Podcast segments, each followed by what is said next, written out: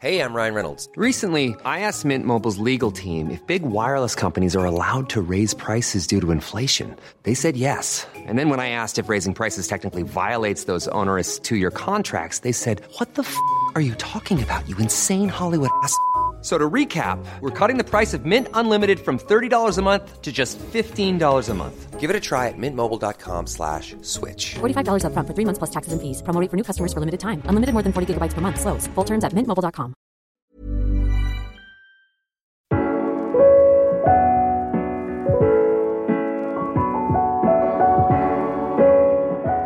Ou sinon, elle a une autre blague, elle dit euh, Non, mais de toute façon, c'est très simple, notre association. Sama, il vit dans le futur, il nous dit quoi faire. Euh, moi, je vis dans le présent, je fais en sorte que ça arrive. Puis Nicolas, il vit dans le passé, il explique à tout le monde pourquoi ça marche.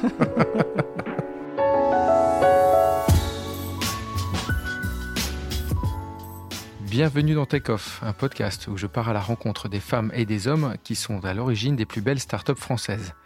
Merci à eux qui me reçoivent à leur domicile le temps d'un petit déjeuner et merci à vous d'être là pour cette deuxième saison de plus en plus nombreux.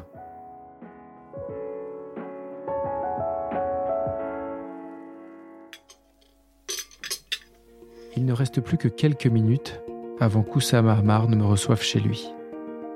Le cofondateur de The Family tranche dans le paysage policé de la French Tech et j'attends avec impatience de pouvoir converser avec lui des sujets qui l'animent. L'ambition, la diversité mais aussi les méthodes de croissance. Il est toujours sur la brèche. Je suis Guillaume Brégeras, journaliste aux échos, et je vous invite à me rejoindre pour cette conversation brute et d'une franchise rare. Ça va, merci de me recevoir effectivement à Londres. Euh, ça n'a pas été simple de venir, mais euh, on, y est, on y est arrivé. Euh, et moi, je, voulais comm- je commence toujours ce podcast parce, par les rituels, le rituel matinal. Donc toi, tu es un grand voyageur. Donc est-ce que tu arrives à avoir un, un rituel matinal? Non, j'ai pas de rituel matinal. Je... La, la- la plupart du temps, mon rituel matinal, c'est la panique. Parce que j'ai pas entendu mon réveil. je suis pas coiffé, je, je m'habille et je pars en courant. Euh, et mais ce- on a un petit rituel matinal le dimanche, euh, qui est une journée, euh, qui est une journée sacrée pour moi le dimanche. Je travaille pas.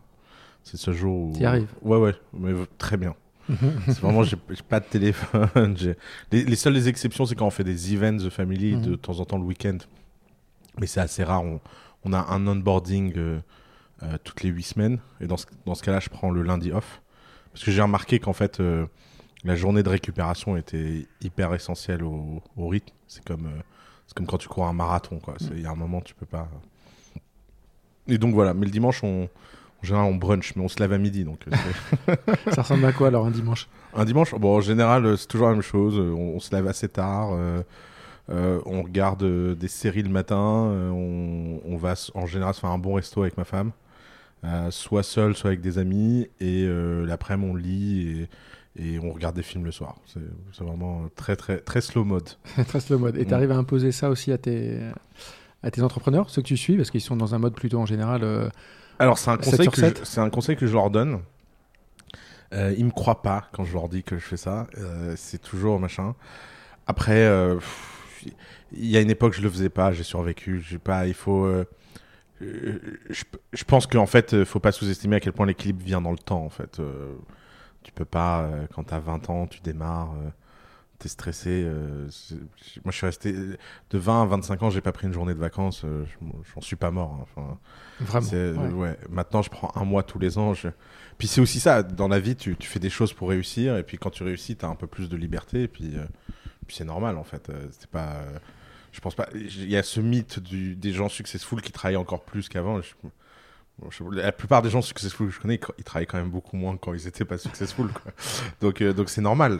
Dieu merci. Sinon, pourquoi faire tout ça, en fait Euh, Si tu peux pas, si tu peux pas partir trois semaines en vacances là où tu veux, euh, autant, autant arrêter, quoi, en fait. C'était déjà Ça arrivé le lundi matin, tu, re- tu rallumes le portable, panique à bord. Si, plein de fois. euh, c'est d'ailleurs, j'ai même une histoire très concrète à te raconter, marrante.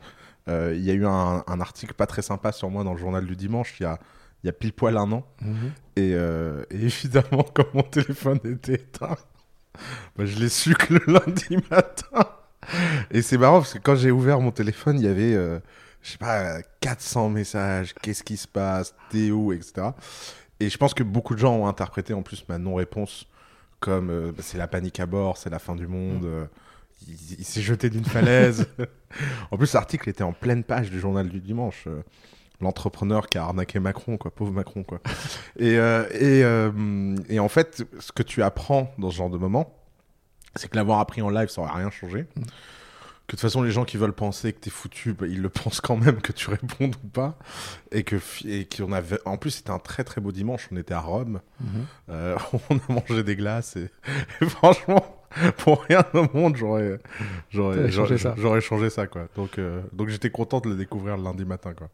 On y reviendra peut-être à ce moment-là, mais euh, comme tu l'évoques, on peut, en parler aussi tout de suite. Mais ce qui m'intéresse, c'est surtout de savoir si, euh, donc il y a un an, tu as eu euh, euh, quelques, quelques Démêlés judiciaires. démêlés judiciaires, voilà. Merci. Et euh, donc quelques, forcément quelques articles de presse également qui, euh, qui le mentionnaient. Et euh, dont aux échos, on, on en a fait évidemment l'écho, mais surtout ce qui m'intéresse, c'est de savoir comment euh, tu gères cette période-là. C'est-à-dire qu'à un moment donné, tu dois sentir que ça, ça, ça frétille sous tes, sous tes pieds, quoi. Et Ouais. donc, euh, donc est-ce que tu crois que les choses peuvent s'arrêter euh, clairement ou pas? Alors, ça, c'est amusant parce qu'en fait, alors, c'est évidemment très traumatisant. Vais pas faire semblant. C'est un truc, tu, d'un seul coup, en fait, tu deviens le centre de l'attention d'une façon assez étrange. Et avec un phénomène euh, téléphone arabe euh, délirant. hein. J'ai été condamné pour une fausse facture à 5000 euros euh, il y a 10 ans. Bon, j'ai beau me dire que c'est pas bien, etc. j'ai quand même du mal à m'excuser J'ai du mal à me dire oh mon dieu. alors j'ai fait une bêtise évidemment. Tout le monde fait des bêtises, mais mais mais je pense pas que ça méritait ce traitement. Et alors ce qui est amusant, c'est l'espèce de de cassure que ça crée entre l'interne et l'externe. Puisqu'en fait, dans l'interne, tout le monde était au courant de cette histoire. Euh, ça faisait euh, sept ans qu'elle nous pourrissait la vie, qu'elle revenait de temps en temps, etc. Mais elle avait jamais n'avait jamais intéressé personne en fait cette histoire. À chaque fois que les gens se renseignaient sur l'histoire, ils étaient là, mais qu'est-ce que c'est que ce truc? On dirait un divorce entre un, un divorce de couple. Qu'est-ce que c'est que ce truc? Et puis euh, là, d'un seul coup, euh, elle prend. Donc l'interne n'est pas genre en mode euh, on découvre quelque chose sur le boss qu'on savait pas. En plus, moi, j'ai toujours une politique très transparente sur mes erreurs passées, donc il n'y avait pas de, problème et l'extérieur, et surtout l'extérieur qui te connaît pas, qui d'un seul coup s'intéresse à toi, et alors étonnamment, en bien et en mal. Par exemple, énormément de gens m'ont écrit en me disant euh, Je te connais pas, t'as l'air génial, euh, viens, on prend un déjeuner. Tu dis Mais je comprends pas trop le concept. ouais, mais moi aussi j'ai eu des articles comme ça sur moi. Bienvenue au club. Bienvenue au club. Il y a une sorte de club euh, des, Tu vas passer le dernier des mecs, rituel. qui, des mecs qui se sont fait déchirer dans la presse. J'ai eu des textos d'amitié euh, invraisemblables euh, de gens très célèbres, etc. Et puis, et la- deuxième chose, c'est qu'en plus, euh, nous, c'était en pleine levée de fonds que c'est arrivé, avec euh, des gens très sérieux, etc., qui ont compris ça pas du tout à la légère. hein. Enfin, ils se sont dit, mais attends, euh, sur quelle planète on est? Et ce qui était très drôle, c'était la diligence de leur enquête. C'est-à-dire que eux, plutôt que d'écouter ce qui se disait, etc., ils ont dit bon, bah, très bien, prenons les éléments judiciaires, prenons les éléments de contexte, appelons tous les gens de l'époque, faisons notre enquête, embauchons euh, une agence qui s'appelle Kroll, euh, qui fait des enquêtes privées, euh, machin, embauchons un détective, bâtissons notre dossier, bon, bah, on pense qu'il n'y a rien, on fait l'investissement. Et en fait, c'était assez amusant parce que l'investissement a eu lieu en plein milieu de l'affaire, en fait. On n'avait pas trop envie de l'annoncer, etc. Et donc, il y avait une sorte, au contraire, en fait, jamais The Family n'avait eu autant de moyens. Et The Family était annoncé comme mort par tout le monde. Et, et en fait, ce décalage, ça t'apprend aussi, en fait, à quel point ton interne est beaucoup plus important que ton externe. Si Sur le ton, long terme, sur- le long terme. ouais. Si ton interne, il est solide, si les gens avec qui tu travailles t'aiment, si les gens avec qui tu travailles te font confiance, bah en fait, le, d'un- de temps en temps, le vent peut souffler. Euh, ça prend une tournure, ça a pris une tournure hyper personnelle. L'article de l'Express sur moi, il est- enfin, moi je me connaîtrais pas, je lirais cet article, je me dirais mais j'ai pas envie de connaître ce mec. Euh, Dieu merci, personne lit l'Express, hein, donc c'est pas vraiment, c'est pas vraiment vu. Mais euh, mais mais à part le fait que d'un seul coup ça prend tes neveux, tes frères, euh, même des frères que tu connais pas, ta mère, que ça expose tout ça en fait en public et que pendant des années, moi, je m'étais dit, Bon, je tape sur les gens sur YouTube. Il y a bien un moment, un mec qui va se réveiller et vouloir donner un coup en retour. Ça, moi, ça m'étonnait toujours. Moi, j'ai passé 5 ans dans une famille en me dire, mais quand même bizarre cet écosystème français. Tu passes ton temps à leur taper dessus, ils répondent jamais. Ils, ont, ils sont pas humains ou quoi Là, ils t'entendaient pas peut-être. Euh, ouais, enfin, si, si, je, pense je pense qu'ils m'entendaient, mais, mais voilà, ils voulaient pas m'entendre. Et, et, et donc, je m'attendais. Après, je n'avais pas vu venir le côté cyclone de la réponse. Du genre, euh, d'un seul coup, tout le monde est concerné. Mais pareil, euh, ta famille, tout ça, en fait, bah oui, euh, tu vois, j'ai un, de mes petits neveux qui m'a dit, bon, de toute façon, on, a un tonton célèbre, faut bien qu'il y ait des, il faut, ça nous apporte plein d'avantages. Il m'a dit, franchement, euh, c'est cool, c'est classe, bah il fallait bien que ça ait un peu de downside. hein. Je me suis dit, bon, bah, bonne philosophie de vie. c'est le principe de l'échange équivalent. Tout ce que tu mets d'un côté, tu le reprends de l'autre. et donc, donc voilà. Donc, pas de. Non, non, aucun moment. En fait, grâce à l'interne, aucun moment où je me suis dit, ça va, c'est fini, quoi. Euh, Peut-être au moment. Parce que même, un des trucs que les gens comprennent pas sur le business model de The Family, c'est que même si les gens n'avaient pas investi, même si LGT s'était retiré, etc., euh, on est une société d'investissement, on est une société de service. Euh, c'est très facile de couper les coûts et de vivre sur nos revenus, en fait. C'est pas The Family perd de l'argent parce qu'on a envie de perdre de l'argent. Et que, en fait, les pertes qu'on fait, ce qui compte, nous, le ratio business, c'est de se dire cette année, on a pris 5% gratuitement dans X startup. Ces 5% valent Y.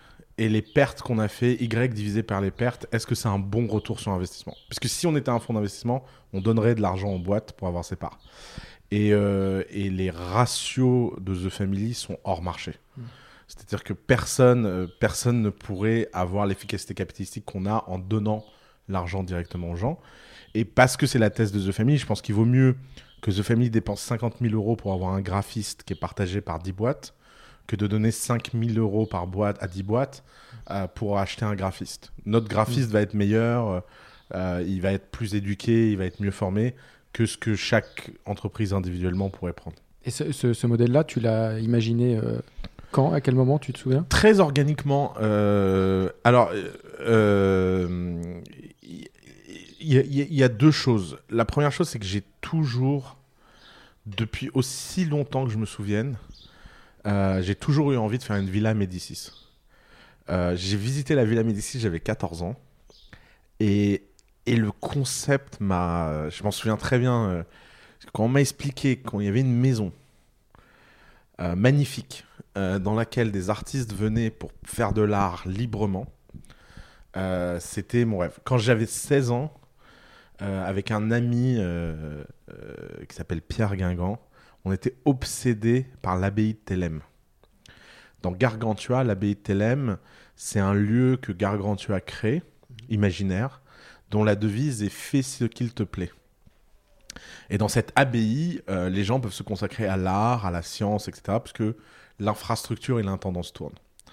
Et donc, si tu veux, c'était un thème récurrent dans ma vie, en fait. Euh, The Family, euh, quand j'ai créé The Family, c'était une extension, c'était vraiment une, pure extension de moi, en fait. Et donc, euh, dix fois dans ma vie, j'ai essayé de créer The Family. Quand j'étais au lycée, on était une bande de copains, on allait dans des parcs, parce qu'on n'avait pas d'argent, on n'avait pas. On se réunissait tous les mercredis, on, on passait la barrière euh, du parc la nuit, on faisait des feux sur la plage et on se racontait des histoires. C'était où? Euh, à Tours, j'ai grandi à Tours, ouais. Euh, sur les bords de Loire. le nombre de fêtes qu'on a fait euh, clandestinement sur les bords de Loire. Euh, quand j'étais en prépa tous les samedis dans ma chambre, il y avait une vie. j'avais, je m'étais arrangé avec le gardien de l'internat pour avoir le droit de faire entrer des gens extérieurs. Et donc tous les samedis, si tu veux, il y avait des, c'était une espèce de, de, de villa Médicis un peu improbable. Donc, euh, donc cette période-là, ma vie, c'était très politique. À l'époque, j'étais très intéressé par la politique. après, je me suis dit, ah, il faut quand même faire de l'argent. Donc, ça a été la, ça la même chose, mais version, euh, version truc. Et en fait, ce qui est marrant, c'est que j'ai toujours eu, j'ai toujours aimé être entouré de gens. J'ai toujours aimé aider les gens et j'ai toujours aimé les gens très ambitieux. Et en fait, The Family, le modèle, il y avait deux hypothèses initiales. L'hypothèse numéro un, c'est que si je vais lever un fonds d'investissement, si je fais ce que tous les VC font, à savoir aller voir des LP, etc., eh ben, je serai un esclave comme les autres. Et que j'ai pas cette énergie. Je supporte pas l'idée de, de suivre des règles qu'on m'impose. Je, je- pense que la liberté à The Family, et c'est un truc qui est partagé par Nicolas et Alice. Euh, souvent, les gens disent Ah, vous vous ressemblez pas, c'est c'est marrant. machin. Les gens se rendent pas compte, on se ressemble énormément. C'est juste trois expressions d'une même rébellion, en fait. Euh, Nicolas Collin, il, sous ses airs d'inspecteur des finances, en fait, euh, en fait, il, est- c'est un, il fait du hard rock et euh, et, euh, et il est. On peut euh, l'écouter Ouais, sur sur Instagram, tu peux tu peux tu peux voir quand Nicolas fait de la basse. Les gens n'y croient pas. Enfin, quand ils voient ça, ils disent mais what the fuck? Alice, c'est une artiste née. Elle a cette pulsion, etc. Elle a signé une BD récemment. Ouais, exactement. Elle a dessiné une petite BD interne. Euh, donc, si tu veux, il y, a un- il y, a- il y a- il y a ce truc très. euh, ok, on, on- on va tout casser. Donc, ça marche pas quand tu vas gérer l'argent pour le compte de tiers, et c'est normal. Euh, T'as pas le droit d'être comme ça. T'as pas le droit d'être fou quand tu gères de l'argent. Mais moi, je gère pas d'argent. Je crée de la valeur. Et donc, ça, c'était l'hypothèse initiale. On veut pas être un fonds d'investissement. Et, euh, et la deuxième hypothèse, qui était très importante pour nous, c'était de se dire comment faire pour que l'equity qu'on prenne dans les boîtes, les entrepreneurs soient heureux de nous la donner, alors que justement, il n'y a pas d'échange monétaire. Donc, comment créer cette valeur ajoutée? Et donc, ça prendrait du temps. On a pris 1% dans les premières boîtes, 2% dans celle d'après, maintenant on prend 5%. Peut-être un jour on prendra 10, j'en sais rien. Mais, mais cette valeur ajoutée et, cette, euh, et ce mode euh, de se dire, notre obsession, c'est la relation avec les entrepreneurs, ça a été très organique. Donc, il n'y a, pas- y a pas eu vraiment un moment où, euh, où on a pensé le projet The Family. Pro- le projet The Family, c'est par à-coup, euh, par opportunité, il s'est bâti. Et un jour, tu regardes et tu te rends compte que c'est très complexe. Euh, si euh, tu- ce week-end, on a essayé pour la première fois de dessiner The Family, on a abandonné. Si tu dessines toutes les interactions, parce qu'on a vu ce dessin de Walt Disney, euh, Mhm. je sais pas si tu as vu passer ce truc. Euh, On s'est dit, bah tiens, on va faire la même chose. En fait, tu laisses tomber. Il n'y a aucune feuille assez grande. a c'est infaisable. Et surtout qu'en fait, parce qu'il se passe plein de choses dans The Family dont les dirigeants n'ont absolument pas conscience. Moi, on passe mon temps à me féliciter pour des trucs. Je suis toujours très gêné en disant oui, merci. En fait, je ne sais même pas de quoi les gens parlent. Euh, la dernière fois, les gens sont venus me voir, m'ont dit ouais, euh, il y, a, euh, il y a Ron Conway qui à The Family, bravo. Quoi? Ron Conway à The Family? Et du coup, t'as été le voir. bah non, j'étais pas là. j'étais pas à Paris ce jour-là. Et donc, si, tu veux, quand ton organisation devient vraiment une plateforme où chacun est libre, rebelle, sans power, si tu veux, le mec de l'événementiel, il s'est pas dit, je vais aller faire chez Oussama, il y a Ron Conway qui vient. Non, Ron Conway, machin. euh, Ron Conway, Jojo Clodo, il sera traité de la même façon à, à The Family, super bien, quoi. Et, et ça, c'est cool. Ça, c'est vraiment, euh, ça, c'est des vrais moments de fierté, en fait. Euh, alors, Ouais. ça a un downside. Des fois, c'est le bordel. Des fois, euh, des fois, on fait des conneries. Tu te dis, mais putain. Alors, c'est très drôle parce que souvent, les juniors dans l'équipe, ils disent, oui, alors faudrait mettre un process. non, non, t'as pas compris. Le downside, c'est le prix à payer pour un upside exceptionnel. Et donc, de temps en temps, bah, tu payes. Et comment vous vous êtes rencontrés justement avec, euh, avec Nicolas et Alice, tes deux Alors, fondateurs Nicolas, euh, je l'ai rencontré, euh, je crois, 5 ans avant Alice. Vieille amitié. assez amusant pour la petite histoire. Nicolas, je l'ai rencontré dans un restaurant qui s'appelle Lavinia. Et je rencontre ma femme 7 ans après, elle s'appelle Lavinia. Donc moi, je dis, il n'y a, pas de- y a, y a pas de petit signe du destin. Nicolas, à l'époque, était inspecteur des finances, fada de politique américaine. Euh, moi, je suis un fada de politique américaine. Pour moi, la, la politique américaine, c'est la start-up ultime. Il n'y a rien de.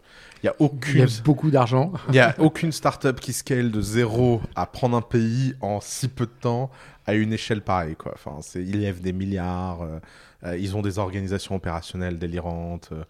ils ont, enfin, c'est, faut le voir pour le croire. Et donc lui et moi, on était fanas de politique américaine. Et, euh, et moi, j'ai toujours aimé faire des pronostics euh, d'élection. C'est un truc qui me fascine, les pronostics d'élection. Euh, alors, un truc très arrogant que j'aime bien dire, je n'ai jamais perdu une seule pronostic. Euh, et en fait, un des moments clés de notre amitié avec Nicolas, c'est que je lui ai annoncé que François Hollande allait gagner l'élection présidentielle française. Et à l'époque, François Hollande n'était pas encore candidat. Et il m'a dit non mais en fait t'es fou toi. Il m'a expliqué tout, tout l'amour qu'il avait pour François Hollande, qui était proche de zéro. Euh, puis Nicolas il est très euh, très euh, il connaît les arcanes du Parti socialiste. Il me dit non mais c'est pas possible je sais pas quoi. Et je dis non mais tu verras. Et puis il a gagné la primaire. DSK est tombé dans une affaire et puis Puis, Ah, c'était avant l'affaire DSK. Bien sûr, c'était bien avant l'affaire DSK. Mais c'est pour moi, en fait, DSK dans une affaire, c'était obvious. Mm. Tout, tout- en fait, tout ça, pour moi, était obvious parce que ce qui m'intéresse, moi, c'est les tendances plus que les. Que les... C'est-à-dire que les gens, ils vont regarder les flux, ils vont regarder les stocks. Ils vont se dire, ah, bah, le machin, il a tant de pourcents. Moi, ce qui m'intéresse, c'est pas le tant de pourcents que les gens ont, c'est combien de temps ils ont mis à construire ce pourcent, quel est le delta, et qu'est-ce que ça veut dire en termes de croissance. C'est comme une start-up, en fait. Les gens, ils regardent les startups, ils disent Ah, ça fait que 100 000 euros de chiffre d'affaires. Oui, mais sauf que ça les a fait en trois semaines. Donc, en fait, il, y, a, il y a une courbe, question. il y a une courbe intéressante. Et, euh, et en fait, euh, à ce moment-là, Nicolas, il a eu un, un- une sorte de retournement. On est passé d'amis à je veux travailler avec toi. Je pense que c'était une façon pour moi de gagner une légitimité. Et donc, Nicolas avait créé une première startup euh, qui s'appelait OneX1 Connect.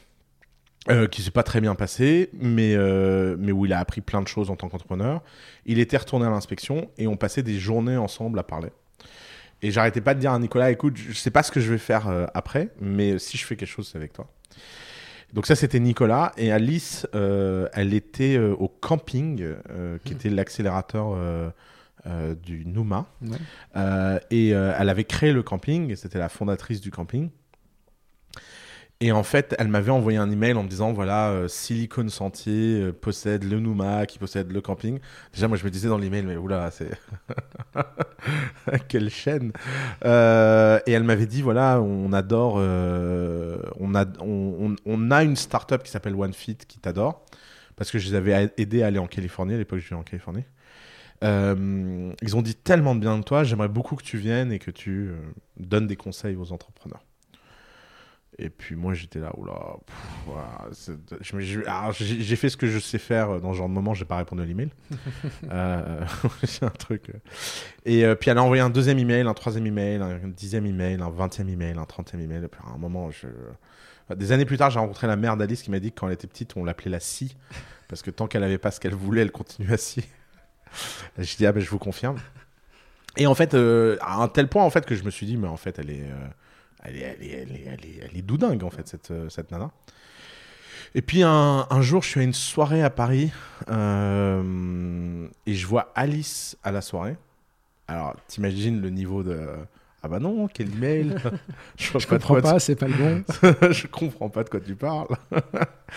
et euh, et Alice, bon, tu lui fais pas à l'envers. Elle m'a dit non, non, mais c'est bon, je comprends. Tu me trouves relou. euh, la France, ça t'intéresse pas, machin. Mais et elle me dit, comprends. Moi, moi, j'ai des petits jeunes là, ils, font des boîtes, ils ont besoin de gens comme toi. Et j'en peux plus. Elle me dit, j'en peux plus de tous ces mentors qu'on a en France. Ils viennent toujours raconter les mêmes conneries. Je vois bien que ça marche pas. Je sais pas trop expliquer pourquoi, mais je sens qu'il y a un truc qui va pas et je sens que toi, tu vas nous dire quelque chose de différent. Et en fait, quand elle m'a dit ça, je me suis dit, c'est marrant, elle est, elle est marrante cette fille. Et euh, je lui dis, bon, écoute, euh, quand est-ce qu'on peut faire un événement? Elle me dit, bah, demain matin. Je dis, demain matin? Elle me dit, ouais, demain matin. Pas trop tôt. Ça, c'est. euh, Ouais, pas trop tôt, s'il te plaît. Et donc, le lendemain matin à 10h, je me retrouve au camping. Je crois que je suis parti à 2h du matin.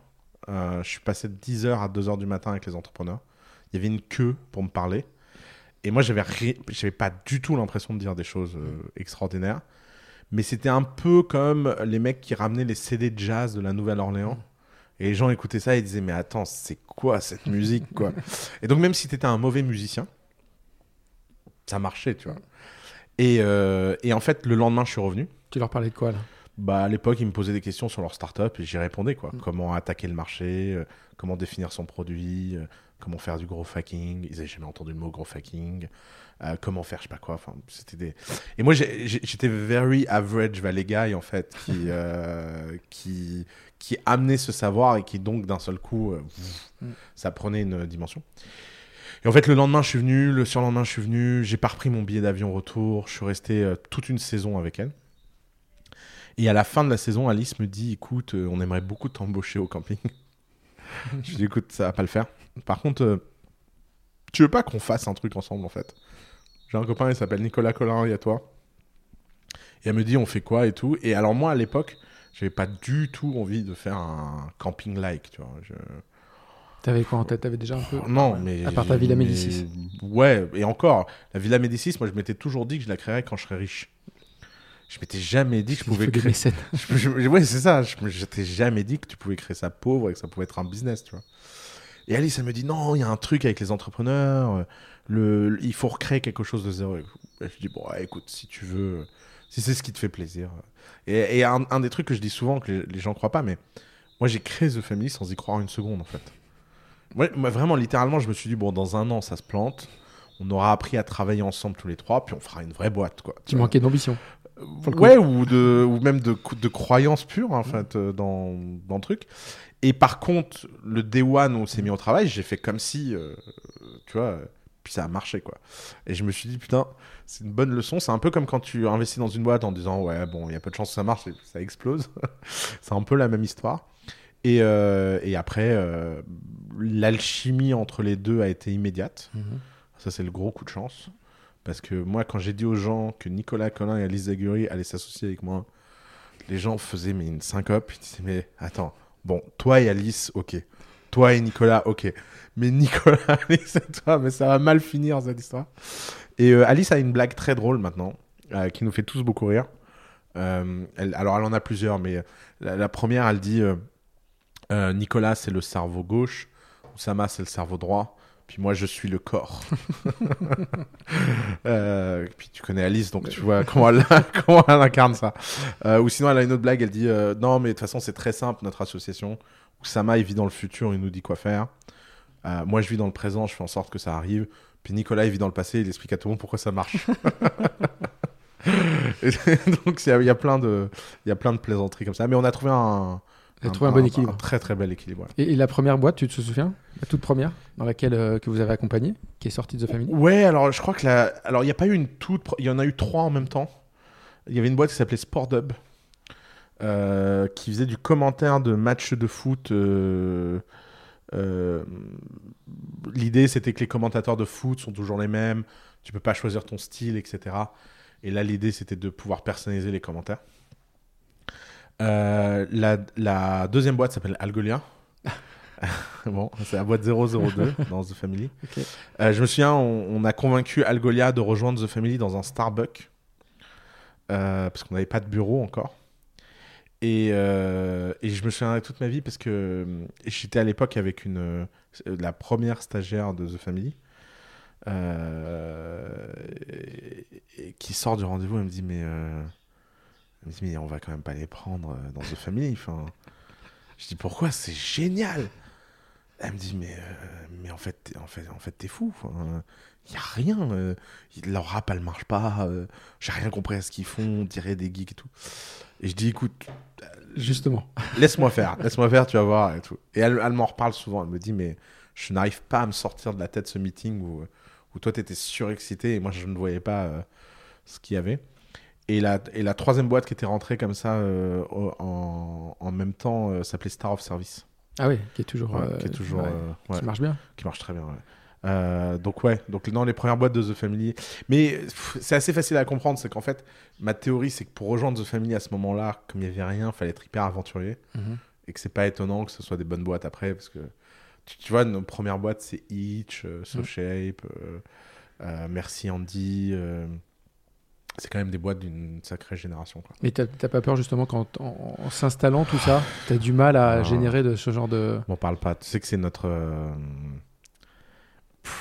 c'est notre plus grande angoisse. Euh, on, a, on a deux angoisses permanentes. La première angoisse, c'est que les gens nous mettent de plus en plus sur un piédestal et la relation avec les entrepreneurs est de plus en plus dure Mhm. quand ils rentrent. Mhm. Euh, parce qu'en fait, nous, notre but, le plus vite possible, c'est qu'on soit à égalité. Je crois pas aux relations de mentoring. Je crois pas aux relations de Oussama sur sa montagne euh, qui donne euh, des conseils aux entrepreneurs. Si l'entrepreneur il rentre pas à The Family, il met tout de suite sur un pied d'égalité. Ça veut dire quoi un pied d'égalité? Ça veut dire des fois il m'écoute, des fois il m'écoute pas. Euh, des fois il me met en cause, des fois il me met pas en cause. Mais il a cette relation active avec ce que je lui dis. Parce que si moi je dois commencer à réfléchir en me disant j'ai une responsabilité dans ce que je dis, bah, je suis plus libre. Tu vois, la responsabilité c'est anti-libertaire.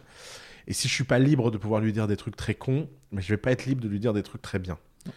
Et donc, il faut des gens qui soient hyperactifs. Je- On a une collection interne assez amusante. Alors, on essaie de trouver des petits rituels. Par exemple, un des petits rituels maintenant, c'est quand un entrepreneur rentre dans The Family, il rencontre 3-4 entrepreneurs qui lui disent les trois conseils les plus débiles qu'Oussama m'ait jamais donné. C'est quoi le top 3 Je sais plus, mais c'est des trucs marrants. Genre, un jour, à un moment, j'étais persuadé que Hitch euh, devait dépenser des centaines d'euros en acquisition. Et Dieu merci, ils l'ont pas fait parce que s'il l'avait fait, il serait mort. Mais je sais plus. À, à l'époque, ça me paraissait bien comme raisonnement. Je sais même plus pourquoi j'ai dit ça en fait. Et, euh, et en fait, ils sont sortis du rendez-vous. Ils se sont dit non mais jamais on va faire ça. Euh, la, je crois que le, le- le deuxième qui donne en exemple, c'est un. À un moment, je sais pas pourquoi. Je... De temps en temps, moi, j'ai des lubies. Je me lève le matin, j'ai une lubie. Et alors, la lubie du moment, à un moment, c'est que j'étais persuadé que je sais plus quelle plateforme obscure allait exploser. Et euh, je voulais que tout le monde switch sur cette plateforme. Évidemment, cette plateforme n'a jamais explosé. Je ne saurais même pas trop dire le nom de la plateforme. En fait, c'est un truc du genre, euh, un truc de programmation, de machin, je sais pas quoi. Puis tout le monde, tout le monde était là, mais qu'est-ce qu'il raconte Mais en fait, il, il est pas bien ce garçon, quoi. Et ça a duré deux semaines, tu vois. Mais, mais pendant ces deux semaines, euh, heureusement que personne m'a écouté. Je crois que le truc est mort trois mois après. Euh, et, la, trois, et le troisième, euh, euh, troisième conseil, un peu à côté de la plaque que j'ai donné, c'est un, conseil de pricing. Un des trucs qui marche super bien à The Family, c'est de doubler le pricing des gens. Euh, et c'est un peu un mécanisme avec, avec Balthazar, on a ce jeu assez marrant. On rentre dans une pièce avec un entrepreneur, on lui dit double ton prix, double ton prix. Puis il est paniqué, et il le fait pas, et puis il finit par le faire, et il voit qu'il vend plus qu'avant, tu vois. Et c'est un truc que les gens se rendent pas compte, en fait, à quel point euh, se dévaloriser et tout. Mais en fait, le problème, c'est quand un truc est déjà très cher, si tu doubles le prix, c'est débile. Et euh, bah, une fois, on a fait doubler le prix à un mec qui était déjà en fait trop cher. Alors là, lui, il a perdu tous ses clients. Et on s'est dit, bah, tiens, c'est marrant, franchement, il faut que tu baisses tes prix, quoi. Et les mecs, vous vous foutez de ma gueule. je le savais. J'ai dit, mais maintenant, on en est sûr.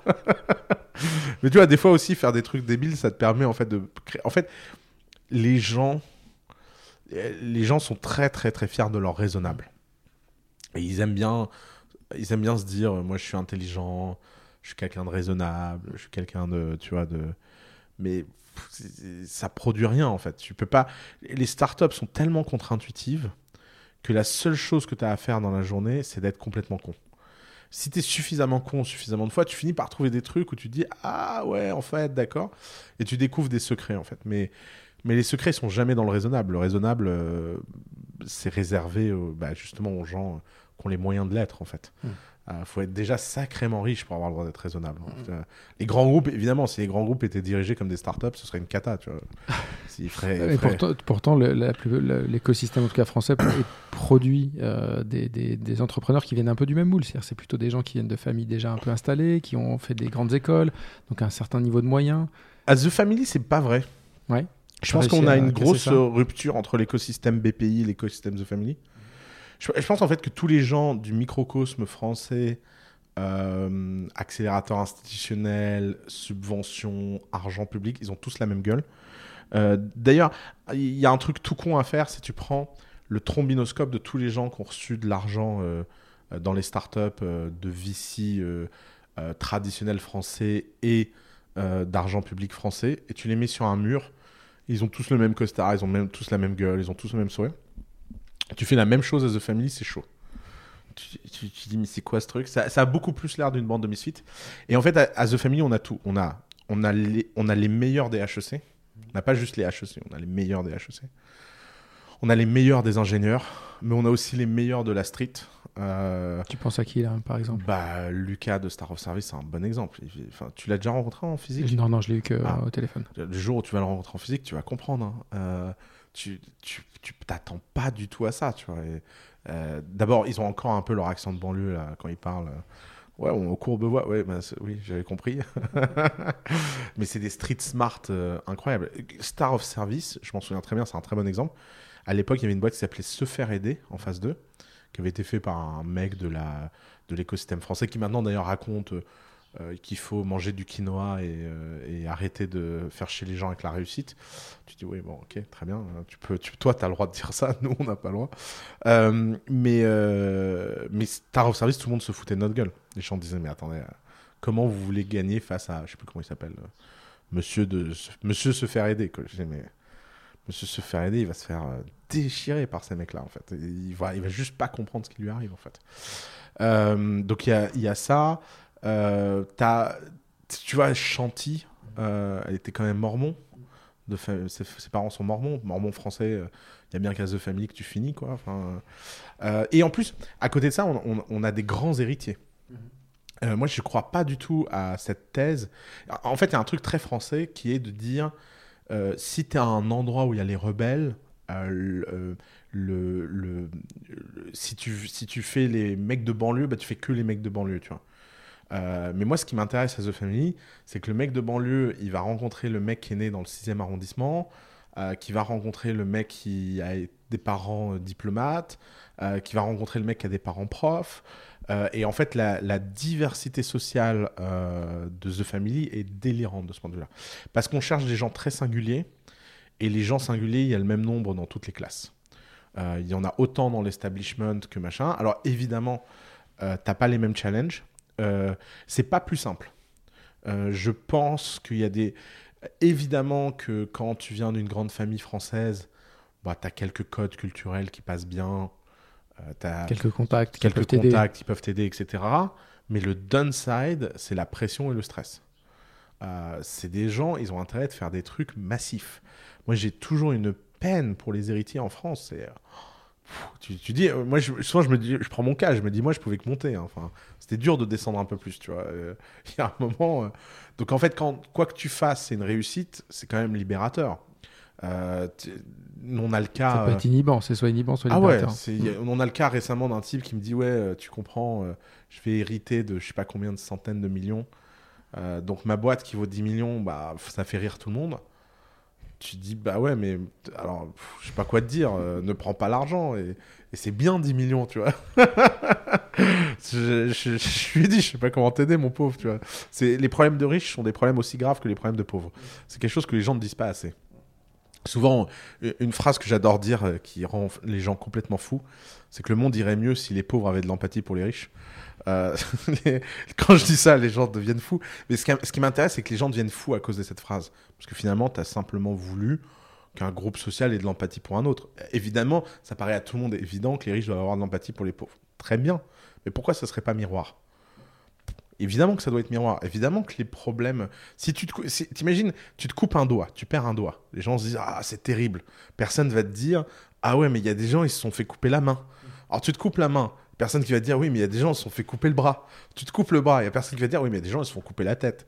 Tu peux tu peux pas dire à un mec écoute franchement ton bras coupé qu'est-ce que c'est? T'as encore ta tête et un autre bras. Et, c'est le relativisme de la douleur. La, la douleur, la souffrance, l'angoisse, etc sont évidemment relatifs. On est des humains. Et en fait, euh, tu peux être très malheureux avec un milliard sur un compte, comme tu peux être très heureux avec un milliard sur un compte.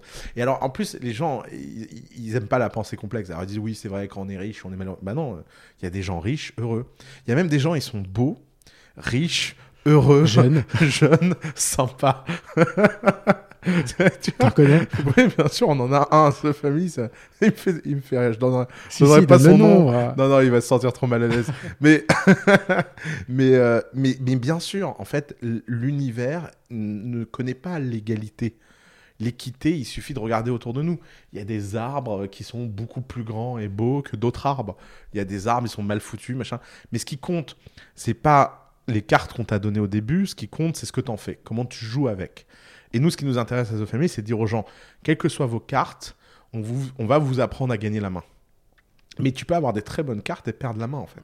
Comme tu peux avoir des très mauvaises cartes et gagner la main. Et parmi ces cartes-là, tu l'as mentionné rapidement. Et je voudrais que tu m'en dises un mot sur l'argent public, parce que c'est vrai que chez The Family, c'est un, un no-go. Si tu as, si, si t'as Ah déjà ouais, pris de l'argent public, t'as pas le droit de venir chez The Family, c'est ça? Ouais, exactement. Alors après, évidemment, on va pas se mentir, ils le prennent en secret, ce qui m'amuse.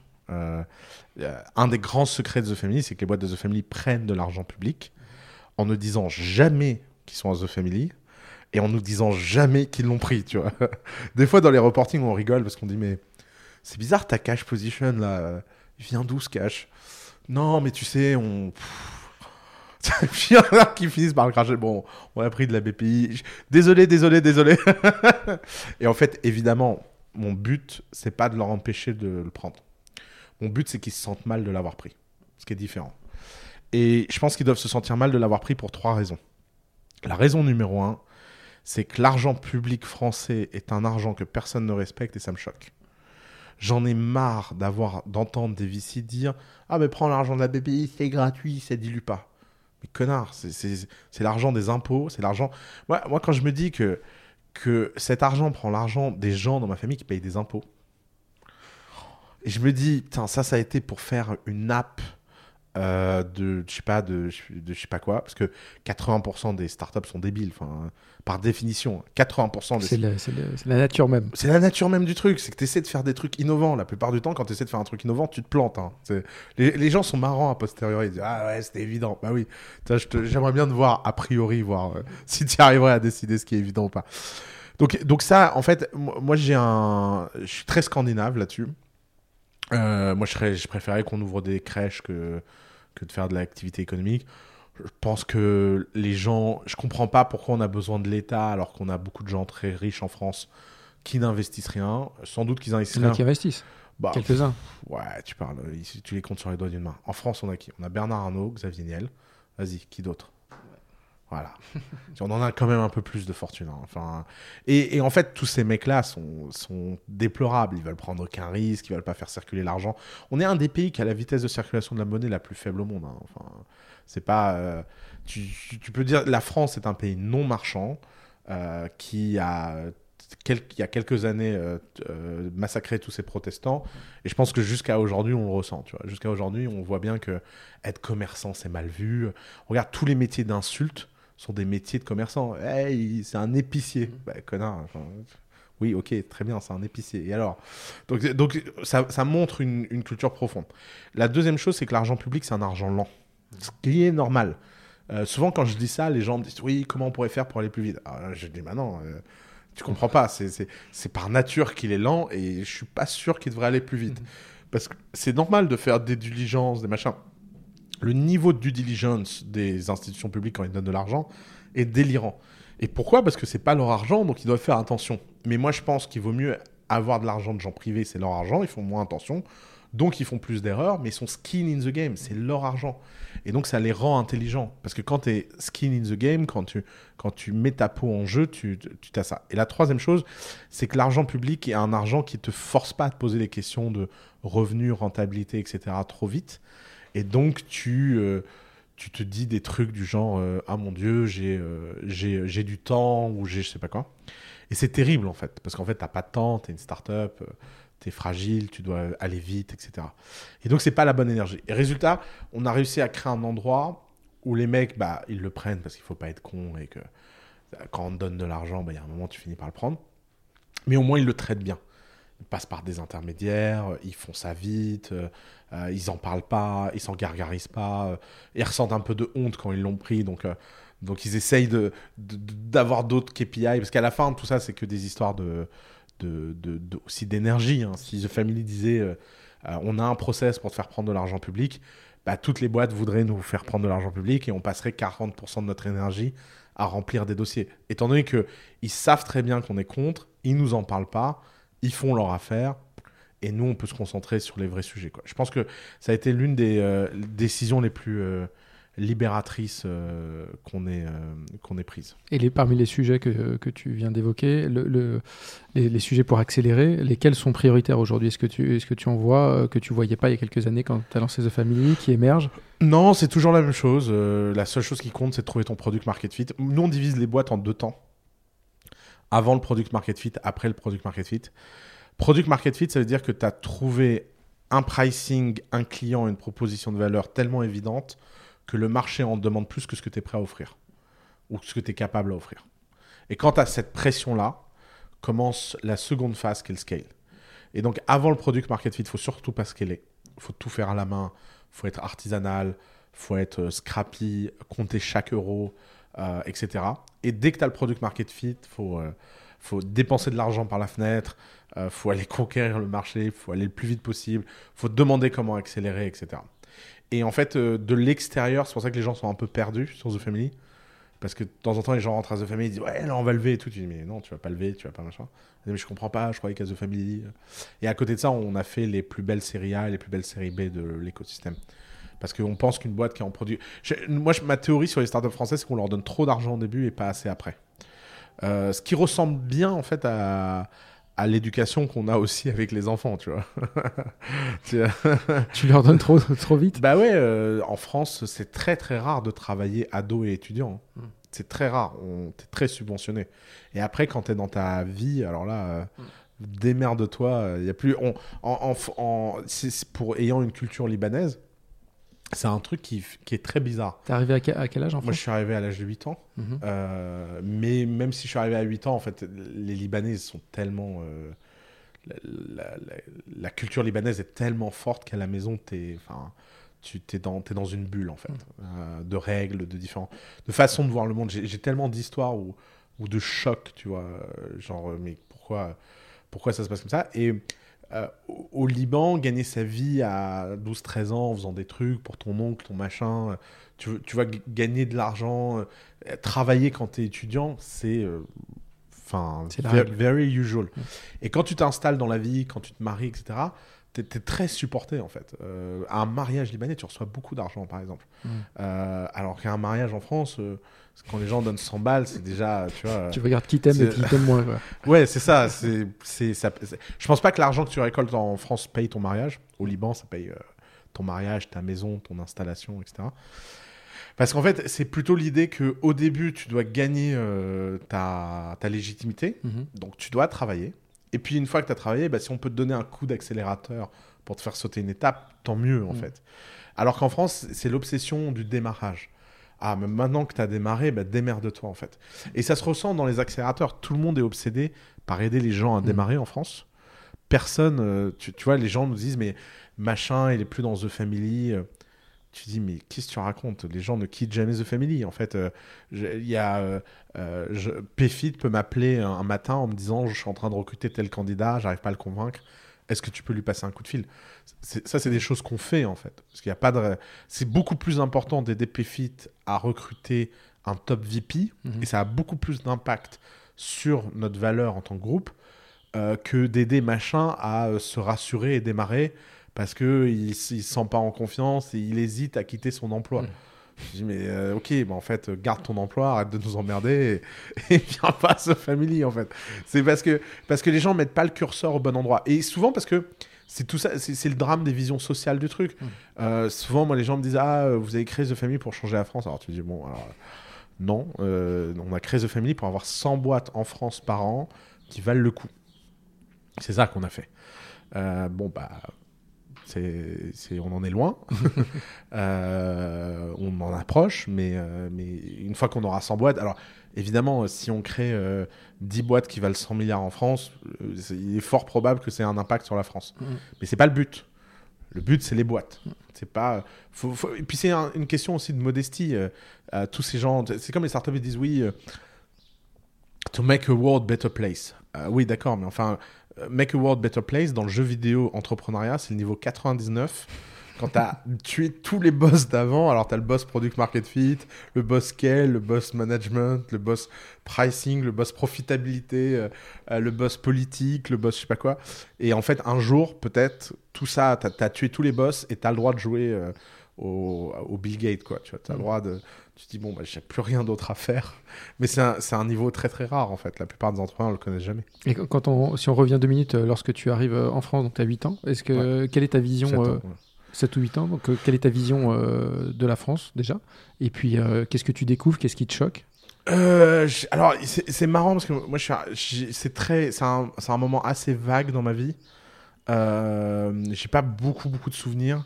Euh, D'abord, euh, on est parti d'un endroit qui était pas safe et on est venu dans un endroit safe. Alors ça, c'est un grand changement. Le niveau de paranoïa. euh, Moi, j'ai senti un niveau de, de, tension de ma mère se tomber. Donc c'était un truc enfant. Tu te dis. euh, euh, J'allais jouer dehors. Enfant, au Liban, ma mère avait trop peur. tu vois, les mines, les machins. Enfin, tu entends des trucs. Euh. Je me souviens de dire, euh, de, de jouer. En plus, j'ai grandi dans un HLM, dans un quartier que beaucoup de gens considéraient comme pas safe. Mais euh, c'était, euh, c'était, c'était vu comme. euh, c'est le paradis sur Terre. Quoi. Et l'autre truc euh, bizarre que j'ai, euh, c'est que moi, j'ai mis longtemps à comprendre qu'on était pauvre. Très longtemps. Parce que ma mère elle, elle avait une grande maison au Liban avec euh, des oliviers, machin. Enfin, euh, ma mère était. euh, c'est la première femme à avoir eu des rideaux. Elle, aime bien raconter ça. La première femme à avoir une télé au Liban, machin. Donc, euh, donc elle n'était pas riche, mais pour le. on vient d'un village dans la montagne, donc la barre, elle est pas très haute, tu vois. Donc. et en fait, quand, elle quand on est arrivé en France, évidemment, elle a travaillé dur, elle a fait des ménages, machin, mais, mais elle, elle nous a jamais transmis le côté on est pauvre, tu vois. Un, un jour, j'ai fait une interview, j'ai dit que ma mère était femme de ménage. Je me suis fait déchirer par ma mère. Euh, elle m'a dit, mais j'étais pas femme de ménage, j'étais une femme qui faisait des ménages. C'est une distinction. Je me suis dit, bon, bah, ma mère se met à faire de la sémantique. Mais en fait, je comprends. Je comprends, c'est qu'elle s'est jamais vécue comme ça, en fait. Elle s'est jamais vécue comme une. une- une- tu vois, elle, elle voulait pas prendre d'allocation, machin, parce que pour elle, c'était, mais attends, je suis pas une assistée, quoi. Enfin, qu'est-ce que c'est que ces conneries? Et, euh, euh, et donc, il y avait une grosse distorsion de la réalité, en fait. Euh, et comme quand j'étais en primaire, tout le monde autour de moi venait du même milieu, j'avais pas de. Et ma mère, a, alors, elle a mis quelques années à comprendre comment ça marchait. Mais en fait, elle a compris qu'il y avait des. donc, ma mère est venue avec une vision très caricaturale de la France. C'est, la France, c'est le pays des droits de l'homme, de l'égalité. il y avait tout ça, en fait. Une sorte de storytelling incroyable pour elle.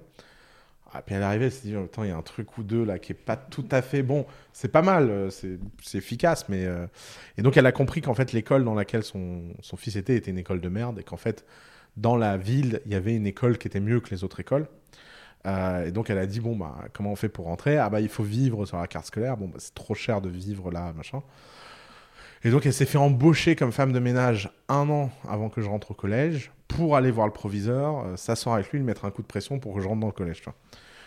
Tu dis, mais. euh, Et ma mère était femme de ménage dans ce collège. Et donc, elle a, elle a suivi toute ma scolarité. Euh, tu vois, par exemple, j'avais des discussions invraisemblables avec ma mère. Bon, Oussama, euh, t'as eu 16 en histoire. Bon, c'est pas mal, mais euh, t'aurais pu faire mieux. D'ailleurs, ta prof d'histoire pense aussi, mais je mais, mais j'ai pas eu la copie. Oui, mais moi, je l'ai eu, la copie.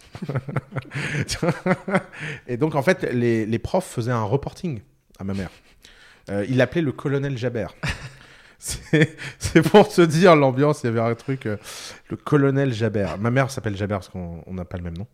Euh, et, euh, et donc, en fait, c'était toujours des trucs de business qui étaient chauds. Il y a trois histoires que je raconte tout le temps, mais qui me font tellement mourir de rire. La première, c'est l'histoire de la tarte. Je, je suis invité hein, par un copain à manger. Sa mère a fait une tarte. On est six.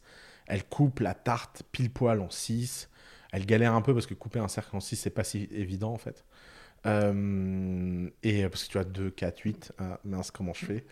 Et en fait, euh, je l'ai vu euh, galérer pour essayer d'être égal. Et moi, je comprenais pas. Et je rentre et je raconte ça à ma mère. Parce que moi, dans ma famille, si ma mère faisait une tarte, elle demandait à chacun combien il en voulait. Et puis, tu avais une forme de négo euh, entre ceux qui veulent beaucoup de tartes, ceux qui en veulent pas beaucoup. Et d'ailleurs, ma mère, elle me dit Mais attends, si t'as pas envie de beaucoup de tartes, elle te force à manger une part de tarte. Enfin. C'était vu comme une maltraitance en fait. Euh, et c'est la différence entre l'équité et l'égalité. Tu vois, l'équité, bah, ça va, il y a des gens qui mangent plus que d'autres, c'est comme ça. Euh, moi, j'aimais beaucoup la tarte. Euh, mais j'ai- moi, j'étais toujours avec un cousin qui mangeait rien, je prenais sa tarte. Mais ça paraissait toujours naturel, en fait, tu vois. Euh, et, et je me souviens, ma mère me dit, tu ne vas plus jamais ces chaisons, ils sont, ils sont névrosés, quoi. Pour, pour ma mère, c'était une forme de névrose, genre, mais ça va, il y a un enfant qui a un peu plus de tarte que l'autre, va pas faire un drame, quoi. Qu'est-ce que c'est que cette histoire, quoi? Et, euh, et la deuxième histoire, un jour, je rentre, je dis oui, maman, euh, il y a Jonas, il a vendu son vélo à son frère Joseph. Elle me dit quoi? Il a vendu quelque chose à son frère. Elle dit tu ne revois plus jamais ces gens. c'était la phrase préférée de ma mère. Parce que ma mère avait tellement peur de la mauvaise influence que son obsession c'était de connaître tous mes copains pour savoir lesquels copains me tiraient vers le haut, lesquels copains me tiraient vers le bas. Et donc c'était toujours des. euh, Alors en plus moi j'écoutais jamais vraiment ma mère, donc euh, évidemment j'ai continué à voir Jonas. Mais à chaque fois que, ma- que Jonas et tout venait à la maison, ma mère était très rigide. Alors Jonas, on a vendu son vélo et tout. Le, le pauvre gosse, le pauvre gosse ne comprenait pas ce qui lui arrivait. C'est qui cette folle dingue là?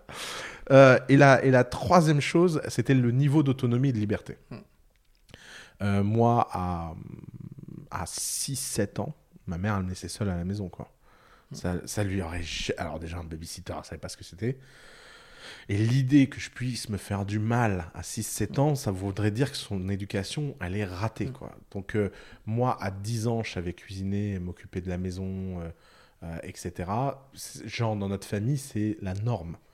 Euh, à 12 ans, quand souvent je dis oui, j'ai commencé à travailler à 12 ans, vendre des trucs et tout, c'est parce qu'à 12 ans, j'avais reçu une éducation où c'était une éducation autonomiste.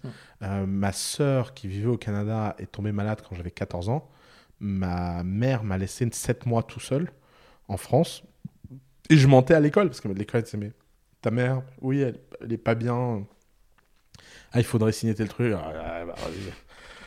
Ça- tu vois, je, je savais pas comment faire, quoi. Mais parce que, parce que je savais, moi, j'avais compris, en fait, que si j'expliquais que ma mère m'avait laissé 7 mois à la maison tout seul, c'était euh, les services sociaux, les je sais pas quoi. Et, euh, et résultat, j'avais un niveau de liberté euh, quand j'avais 15 ans, j'allais à des fêtes, je rentrais à pied la nuit. jamais ma mère, une minute, s'est dit il va se passer un truc ou il va. Pour elle, c'était euh, bah attends, c'est un- en arabe on dit euh, zalamé, c'est un, un homme quoi. Enfin, qu'est-ce qui, me fait chier quoi. Et, des fois, quand elle voyait mes copains, elle me disait mais euh, machin là, il, va bien, enfin, il, est bien traité chez lui parce que il, sait- même pas faire ses lacets. Et en fait pour elle ça l'a choqué vachement le, le niveau de gaminerie ambiant en fait, parce que elle venait d'un endroit sur terre où en fait bah, les enfants, euh, ma mère elle s'est mariée, je crois, elle avait 13 ans, 14 ans. Euh, c'était- normal pour elle, c'était la norme. Tu l'as déçu Euh, déjà? Enfin, tu te souviens d'une fois ou deux où tu l'as déçu et... Pff, Alors ça c'est dur de décevoir une mère libanaise, mais mais en fait il y a une fois vraiment où je l'ai traumatisée. Elle m'en a beaucoup beaucoup voulu, mais c'est mais c'est vraiment une histoire à la con. hein. Mais en fait euh, j'ai- je me suis euh, fâché avec euh, un oncle. Et ça, pour ma mère, c'était c'était la fin du monde, quoi. C'était genre, tu comment t'as pu lui parler comme ça? Enfin, Ce repas de famille il m'a énervé. Je, je lui ai dit ces quatre vérités. Et, je et surtout, j'ai fait quelque chose de terrible pour ma mère, c'est que je l'ai fait devant tout le monde. Et, et vraiment, ce truc, je me souviens, ça m'a pas parlé pendant 15 jours. elle m'a demandé 10 fois d'aller faire des excuses. J'ai pas voulu aller faire des excuses. J'étais, en plus, j'étais très têtu, moi, jeune. Donc, euh, donc, ça- et ça, j'ai jamais eu ce truc. C'est-à-dire qu'elle m'a transmis plein de choses. Mais la société, un des problèmes de la culture libanaise, c'est le regard des autres. Les Libanais sont obsédés par ça. Et ça, c'est un truc qu'elle a pas réussi à me le transmettre. Moi, j'ai. Alors, mais un truc. euh, Genre, j'ai commencé à porter deux chaussures de couleurs différentes quand j'avais 16 ans. Ma mère, la première fois qu'elle a vu ça, elle m'a dit Mais tu peux pas sortir dans la rue comme ça. J'ai le truc. J'en ai 32, je les porte toujours de la même façon. Et jusqu'à maintenant, à chaque fois, ma mère me voit, elle me dit Mais putain, quand est-ce que ça, quand est-ce que ça va cesser cette Fais-lui connerie plaisir, Oussama. Non, non, non, non, c'est c'est très mauvais de lui faire plaisir. C'est un gouffre, c'est un gouffre sans fin. Faut pas, faut pas tomber là-dedans. Mais, euh, mais ça, ouais, c'est toujours des, des histoires de quand dira-t-on, euh, comment les gens vont te voir, machin. Mais bon, elle a abandonné. Elle sait que maintenant, je, en plus, j'ai passé tellement de stades. Et si on repart sur, sur les startups que tu accompagnes, il y en a quelques-unes que tu as mentionnées, justement, qui sont dans, le, dans cette approche de, de, de ne pas forcément respecter l'or- l'ordre établi. Mhm. Je pense à Hitch, tu l'as Mhm. mentionné, mais il y a Doctrine aussi. Mhm. Euh, Est-ce que euh, c'est conscient quand ils attaquent ce marché-là Tu sais, tu, quand tu les accompagnes, tu sais que ça va être compliqué? Ils Ouais. attaquent des marchés quand même déjà euh, voilà, Très régulé. très, ouais. très régulés, très, très corporatistes. Euh, comment tu les prépares à ça? Alors, à The Family, on, a une matrice en trois étapes. Première branche, c'est de se dire ce qui est légal ou illégal, ça compte pas trop pour nous. Ce qui compte pour nous, c'est est-ce que c'est éthique ou pas. Je pense que l'éthique est plus importante que la légalité. C'est quelque chose. oh, J'adore quand les gens me disent oui, mais ceci est illégal. Alors, un, les lois, elles ont été écrites par quelqu'un un jour. Que ce type, peut-être qu'il n'était pas si neutre que ça. Euh, parce que quand tu sais comment les lois sont fabriquées un jour, tu comprends qu'en fait, euh, il il y a des petites influences, il y a des petits cadeaux, y a des et c'est normal. Je veux dire, le lobbying est, un, est une pratique normale d'une démocratie. Mais si tu dis euh, le métier de taxi est réservé au taxi, bah, c'est parce qu'un jour quelqu'un a décidé ça. C'est pas inscrit dans le marbre, c'est pas Dieu qui l'a décidé. euh, et que ça c'est pas c'est pas la voix céleste qui s'est mise sur terre. Non, c'est qu'à un moment il y a un groupe qui a gagné ça, il n'y a pas de raison que toi tu n'ailles pas gagné ça. À l'inverse, il y a des choses qui sont légales et complètement inéthiques. Euh, par exemple, j'étais dans un avion récemment et euh, j'étais assis à côté d'un mec. J'aime bien demander aux gens ce qu'ils font dans l'avion. Et il me dit voilà, euh, oui, je suis trader dans le pétrole. je vends du pétrole qui est illégal en Europe mais autorisé en Afrique. Je dis ah bon, mais pourquoi il est illégal en Europe? Oh, parce que les normes de toxicologie sont plus fortes. Mais attends, je comprends pas. Oui, bon, c'est vrai que c'est du pétrole qui est un peu plus toxique, machin. Mais je suis devenu fou, tu vois. Et le mec, la seule chose qu'il arrivait à me répondre dans ce putain d'avion, c'était Mais je comprends pas, c'est légal, je fais rien d'illégal. Comment tu te regardes dans une glace, en fait? Comment, comment tu peux rentrer chez toi, regarder tes enfants et dire Oui, alors aujourd'hui, j'ai buté 1000 Africains, mais c'est légal Non, parce que des fois, les lois, elles sont mal faites, en fait. Euh, et donc, Hitch doctrine, quand Hitch dit on va ramener des gens en banlieue le soir, euh, c'est illégal, mais c'est incroyablement éthique. C'est des gens qui auraient pu prendre la voiture, qui auraient pu mourir, euh, qui auraient pu machin. Et évidemment qu'on peut venir en discuter. On peut venir, euh, on peut me dire non mais en fait c'est intéressé, je sais pas quoi. Ouais, bien sûr il y a un business derrière. On va pas, on n'essaie pas de faire des éthiques. Quand on dit éthique, ça veut pas dire samaritain. Non, on peut être très bien éthique, gagner sa vie. Et d'ailleurs, je pense que gagner sa vie parce qu'on a apporté de la valeur, c'est la plus belle forme d'éthique. Et c'est une éthique qu'on devrait plus apprendre aux Français. Je veux dire, il y en a marre de ce discours de quand tu gagnes de l'argent, t'es un salaud. Non, il y a des bonnes façons de gagner de l'argent, il y a des mauvaises façons de gagner de l'argent. Et les bonnes façons de gagner de l'argent, on devrait les encourager. Ensuite, quand tu t'es dit, OK, est-ce que c'est éthique ou pas, tu te dis, OK, c'est qui l'ennemi à abattre? Est-ce qu'il y en a un ou pas? Parce que des fois, il y a des trucs euh, qui sont des corporatismes invisibles, mais en fait, il y a personne. euh, T'as pas identifiés. euh, identifiés, quoi. Et une fois que tu as euh, fait cette branche-là, la troisième partie de la matrice, c'est est-ce que tu les attaques de front euh, ou est-ce que tu, tu, tu fais du judo, quoi. Tu, tu, tu fais le petit chien euh, euh, tout mignon, t'attends que ça passe, et puis un jour, tu trucs. Et en fait, cette analyse stratégique, c'est, je crois, l'une des plus grosses valeurs ajoutées de The Family. C'est un des trucs où Nicolas Collin devient un instrument magique, parce que Nicolas a un cerveau pour ça. Et euh, c'est là où moi, euh, d'avoir passé des années à lire euh, des biographies de, de, de guerriers antiques, ça aide, tu vois. c'est parce qu'en fait, tu, tu vois. Et donc, et puis tout ça est dynamique. Des fois, t'es un- t'es le petit mec que tout le monde aime. Puis un jour, bah, il s'avère qu'un truc se retourne contre toi et tu deviens celui, l'homme à abattre. Et, faut- et dans ces cas-là, faut être, c'est un peu le- ce qui s'est passé avec Doctrine. Euh, et euh, dans ce cas-là, il faut être réactif, etc. Euh, la vision de The Family porte dans la société, c'est que la valeur ajoutée qu'on apporte au client est le seul élément qui compte pour savoir si c'est légitime de mener un combat ou pas. Et il y a des combats qu'on gagne, il y a des combats qu'on perd, et quand on les perd, ben, on se réadapte. On a mené une bataille juridique sur Hitch jusqu'au procès. La justice les a condamnés, on a perdu. Je pense que cette décision de justice ne rentrera pas dans les annales de l'équité.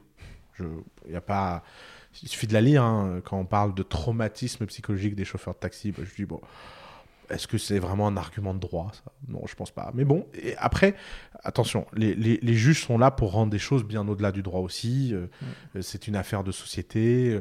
Euh, c'est un- il faut composer avec des gens qui n'ont pas accepté ce nouveau monde, etc. C'est- le rôle du politique et de la justice et tout ça de composer. Nous, on est dans notre rôle. Nous, on pousse. Quand les gens disent on arrête, on arrête. Hitch a fermé, a recréé un nouveau business model, a redémarré.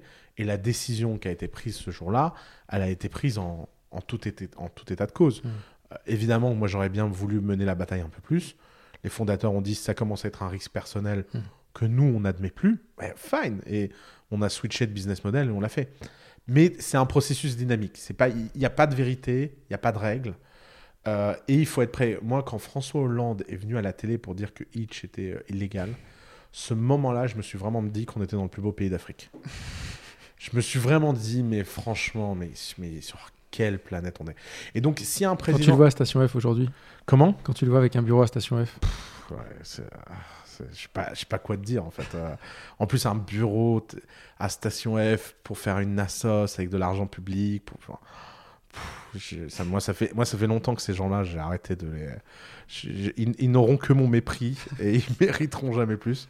C'est vraiment tout ce qu'il y a de, tout ce qu'il y a de bons sentiments, de, les pauvres, les riches, il faut aider. Ah, c'est dégueulasse ce truc. Euh, mais voilà, quand, quand tu vois qu'un président de la République se permet ça, bah, moi je me dis qu'en tant que patron euh, d'un incubateur, bah, il n'y a pas d'autre chose à faire que de taper. Quoi. Parce que si en fait on est dans un pays où le mec fait semblant qu'il n'y ait pas de loi, qu'il n'y ait pas un procès, que la décision n'a pas été rendue, qui condamne comme ça, genre oui c'est illégal. Mec, on a, on a vu 12 cabinets d'avocats sur Hitch. Il n'y en a pas un qui a réussi à rendre la même note. Pas un. Sur est-ce que Hitch était légal ou pas, tu prends les 12 meilleurs cabinets de Paris, ils ont chacun une interprétation différente. Et après, les gens disent oui, c'est la loi. Mais quelle loi? En fait, tu prends les gens qui sont payés pour l'interpréter, ils ne comprennent pas.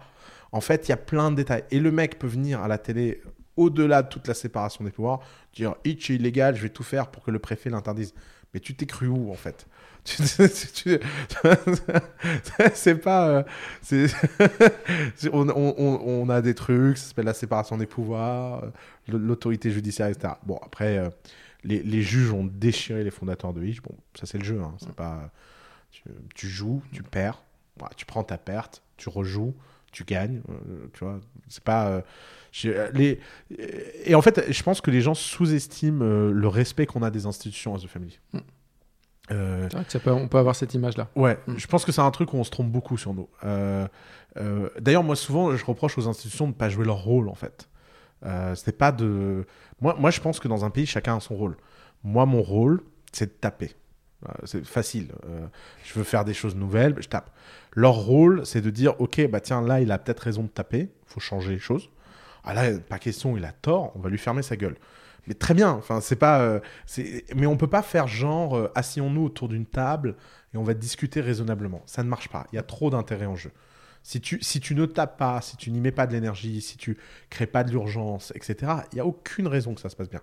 Aucune. Et, en fait, c'est un process. euh, euh, tu sais, euh, souvent, les syndicats de taxis, quand ils ont compris ça, ils ont commencé à devenir nos copains et, on s'est très bien entendu avec eux parce qu'en fait, il n'y a rien de personnel. Moi, je pense qu'un taxi qui a acheté sa licence 400 000 euros parce qu'on lui a laissé faire et que maintenant il se retrouve avec ce truc qui ne vaut plus rien et tout, mais c'est légitime qu'il ait envie de tout cramer. Enfin, je veux dire, le problème, c'est pas lui. C'est pas le problème, c'est le système dans lequel il est. Et évidemment que moi, mon boulot, c'est de taper sur lui, mais c'est pas de taper sur lui en tant que personne. Je, euh, n'ai évidemment rien contre Monsieur le Taxi. J'ai un problème contre le système qu'on a organisé. Et en fait, derrière Monsieur le Taxi, il y a un type qui s'appelle G7, qu'on a des milliers de licences et qui se cache bien derrière Monsieur le Taxi, Joe le Taxi, euh, en disant regarde le pauvre malheureux, machin. Ouais, attends. euh, lui, on peut l'indemniser, toi non. Donc pourquoi? Et, euh, et, donc voilà, évidemment qu'en fait, euh, évidemment qu'il n'y a rien de, il y a, rien de personnel dans ces process-là. Et moi, je, moi, je rêve d'un pays où les institutions sont beaucoup plus fortes, mais aussi beaucoup plus efficaces et beaucoup plus euh, capables d'entendre les deux parties, de trancher une fois pour toutes et de rendre les choses claires. Le, gros problème qu'on a en France, c'est que, par exemple, Macron a fait passer une loi sur le prêt entre entreprises. Ah, formidable. Macron, il dit les entreprises elles doivent pouvoir se prêter de l'argent. machin. Ok, très bien, génial. C'est ce qu'il faut faire. Euh, La loi euh, sort et le décret d'application dit le contraire de la loi. Et nous, on a parlé avec des avocats parce que c'était un sujet sur lequel on voulait lancer une boîte. Notamment un avocat qui s'appelle Hubert de Voplan, qui est très connu dans le sujet, que j'adore. Et Hubert, il nous dit, mais je sais pas quoi vous dire, les gars. Euh, le- la loi, elle dit ça, le décret, il dit ça, bah... Il n'y a pas de place. Maintenant, euh, faites, prenez votre décision, quoi. Et tu- c'est du pénal, c'est du bancaire, tu vois. Tu, tu te dis, mais j'ai pas envie, j'ai pas envie d'aller me battre. Il y a des combats qui valent pas le coup, tu vois. Qu'est-ce que pour que des boîtes prêtent de l'argent entre eux, bah tu oublies en fait. Et en fait, c'est- tout truc très insinueux de la France de pas assumer son rôle. Genre, il y a un ministre qui a voulu une loi, mais il y a des lobbies qui en veulent pas. Alors, euh, tu On vois, tu, détricote. tu- on détricote, on tricote, machin. tu- Non, on prend une décision. Tu vois, moi, je préférais qu'on nous dise, bon, on ne veut pas euh, rompre le monopole bancaire en France. Point. Et c'est assumé. Voilà, très bien. Et ben, on peut mener cette bataille, tu vois. Mais c'est pas genre, voilà, on a fait un truc, mais en fait, on l'a pas fait.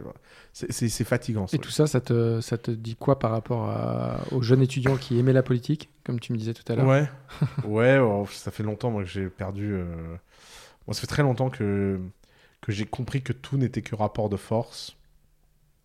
Et qu'en fait, euh, il y a des groupes qui à un moment ont plus de force que d'autres, euh, Est-ce que c'est un mal euh, le.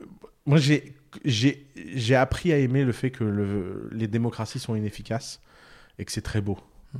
Qu'en fait, si c'est le bordel, c'est parce que personne peut imposer rien à personne, qu'il faut se battre sur tout et il faut chercher, etc. Bon, avec le temps, j'ai appris. euh, je, je trouve que quand on est jeune, on est très euh, dictatoriaux sans s'en rendre compte. Est- on imagine des sociétés Ouais. parfaites. Tout le monde il est beau, tout le monde il est gentil. Et en fait, tu te rends pas compte euh, à ce moment-là l'espèce de, de fascisme sous-jacent qu'il y a là-dedans. Tu vois, du, du, euh, les lignes sont droites. Et en fait, bah, la vie est plus compliquée. Et, et j'espère qu'on va réussir à les préserver, ces démocraties, en fait. Parce que le problème de leur inefficience, c'est que ça crée de la frustration.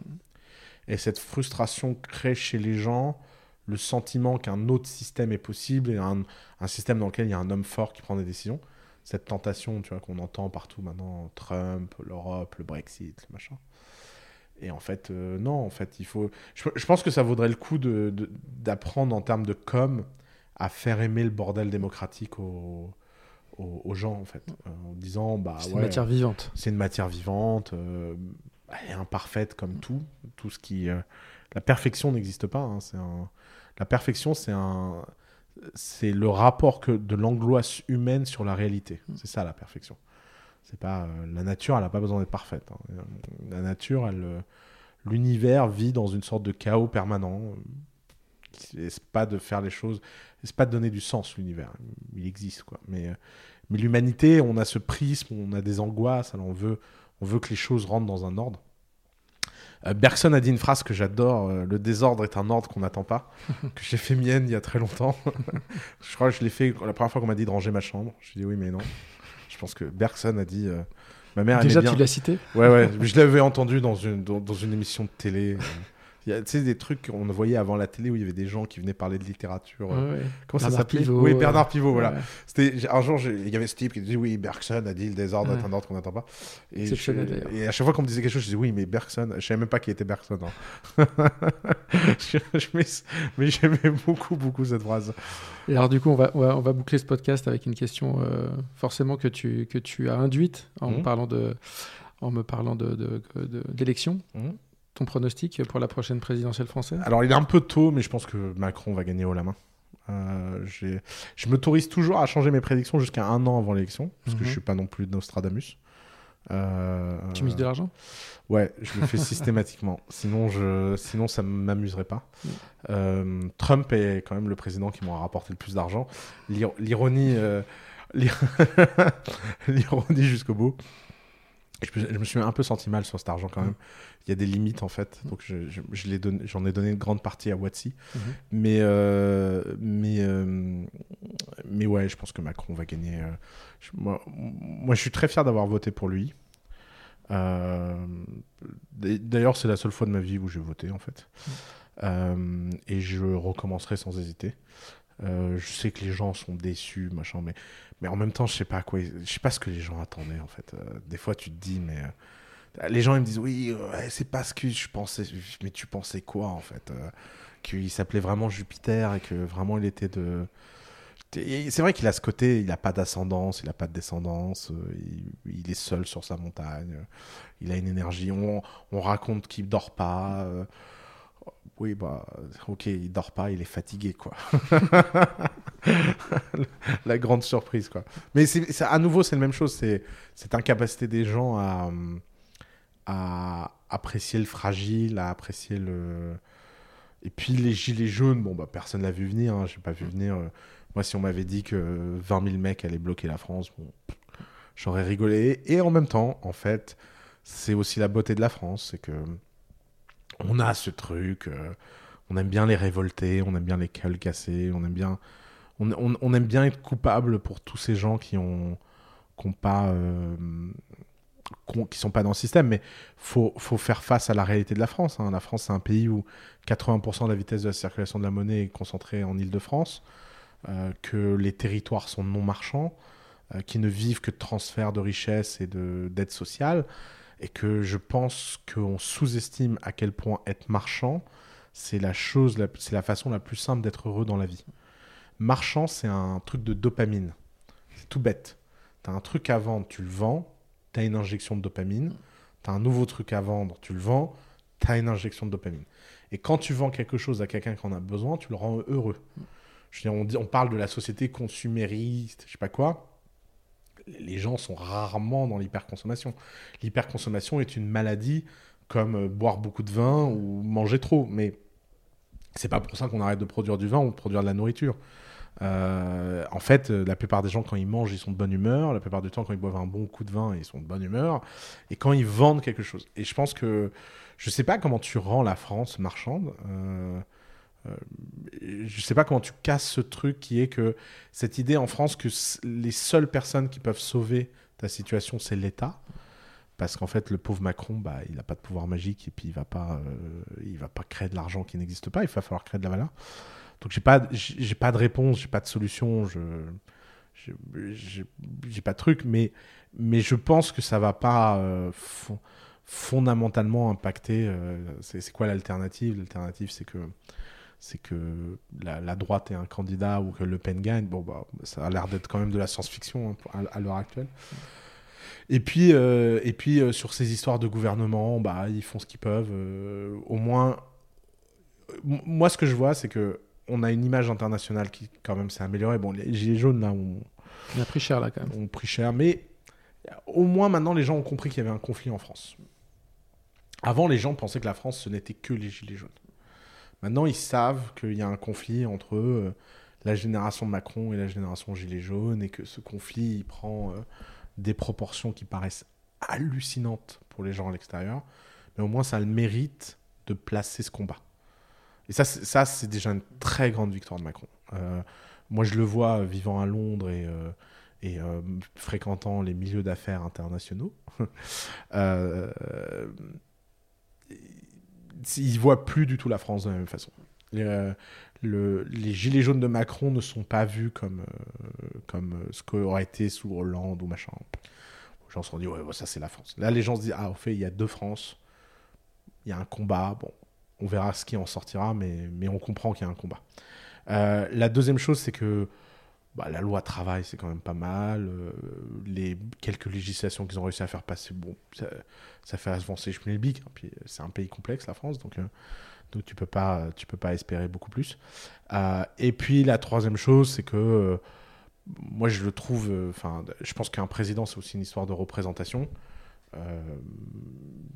Tous les jours, j'ai envie que ce type nous représente. hein, tu vois.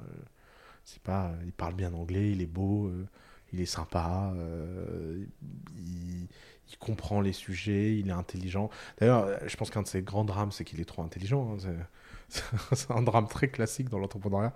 Il faut, toujours se méfier des entrepreneurs trop intelligents. C'est terrible. Ils font plein de conneries. Parce qu'en fait, ils croient que tout le monde est aussi brillant qu'eux. Et euh, tu, vois, c'est la blague que je voyais là. Macron, il sortait du je sais plus quoi. Et il y a un mec qui lui montre sa fiche de paye. Il dit Oui, euh, monsieur Macron, vous me volez de l'argent et tout. Et puis Macron, il prend la fiche de paye comme ça. Il fait Ah, tiens, euh, il y a une erreur, ligne machin. Le pourcentage, ça devrait pas être ça. Et en fait, en fait c'est terrible parce que moi, je, souhaiterais un président un peu plus con. Prend la fiche de paye, il dit Mais putain, on ne comprend rien sur ce truc. Est-ce qu'on peut pas faire une fiche de paye simplifiée? Sauf que lui, bah, il ne ressent pas ce besoin. Il dit oui, la CG euh, 3,47. Non, 3,43. euh, 3,43. Oui, non, non, effectivement, on vous doit 212,25 euros. Mon conseiller va, va s'occuper de vous. Et quand j'ai vu ce moment, j'étais, mais c'est pas possible. Ce type est fou. Il ne faut pas le laisser faire ça. Il faut pas, il faut pas. euh, c'est, euh, on en a souvent dans une famille des mecs comme ça. Ils disent, euh, je comprends pas. euh, personne comprend. Mon logiciel est très simple. Il suffit d'apprendre à programmer trois heures de formation et tu rentres dans le truc, euh, voilà. euh, les gens, ils se plaignent. Ben, merci beaucoup. Ok, merci beaucoup Oussama. À bientôt. Plaisir, à bientôt. Bonne journée. Vous venez d'écouter Take Off. Pour retrouver l'intégralité de cet épisode et tous les autres, vous pouvez nous suivre sur iTunes, Spotify, Deezer et toutes les autres plateformes de podcast. À très bientôt pour un nouvel épisode.